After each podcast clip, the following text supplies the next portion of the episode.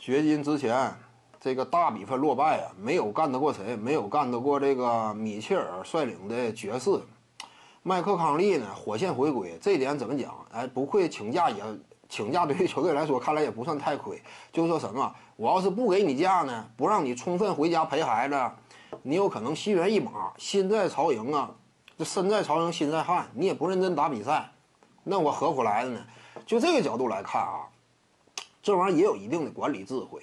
麦克康利嘛，家里既然孩子出生了，我给你假，对不对？很痛快就给你假，队友给予你支持。当然，同时呢，也这个眼巴巴的看着你，目送你的时候呢，隐含表达着希望你能够尽早回来。那麦克康利一感觉呢，队友的期待呀，俱乐部的信任，对于自己家庭的这种尊重，他也怎么讲感受到了。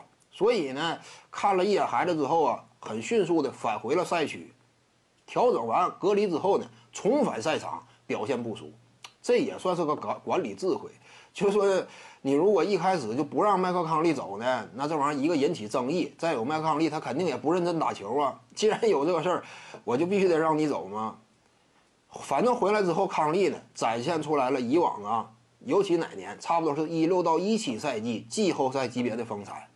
他整个职业生涯就打了那一年季后赛好球，但是今年来看呢，随着喜得贵子，场上啊能量挺饱满，目前呢。那有他在，而且他呢，逐渐找回了当年巅峰时期的身手，再配合上米切尔，目前整体的实力水准也差不多啊，就比之前我们普遍的衡量要更近了那么一小个层次。之前如果说米切尔是一个二线球星的话，差不多经过今年啊几场季后赛的检验，缺兵少将情况之下展现出来的领袖能力。与掘金队对抗，目前占据了比分优势。米切尔现在啊，你要再衡量的话，你可以把他的层次水准向上调高了。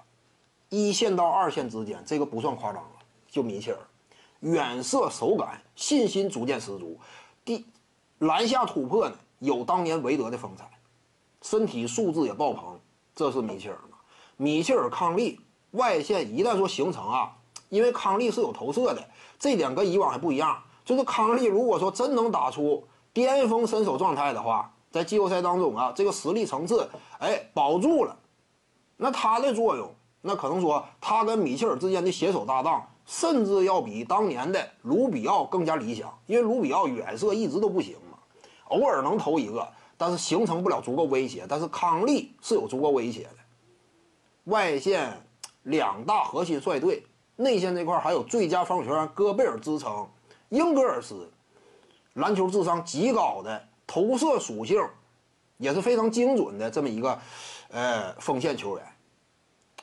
虽然说球队呢，哎，这博格达诺维奇之类的没来，但是整体来讲呢，考虑到其他球队啊，也多少遭遇了一定的减员问题，对不对？你就包括凯尔特人在内啊，海沃德因伤差不多得休在一个月左右，其他各支球队呢？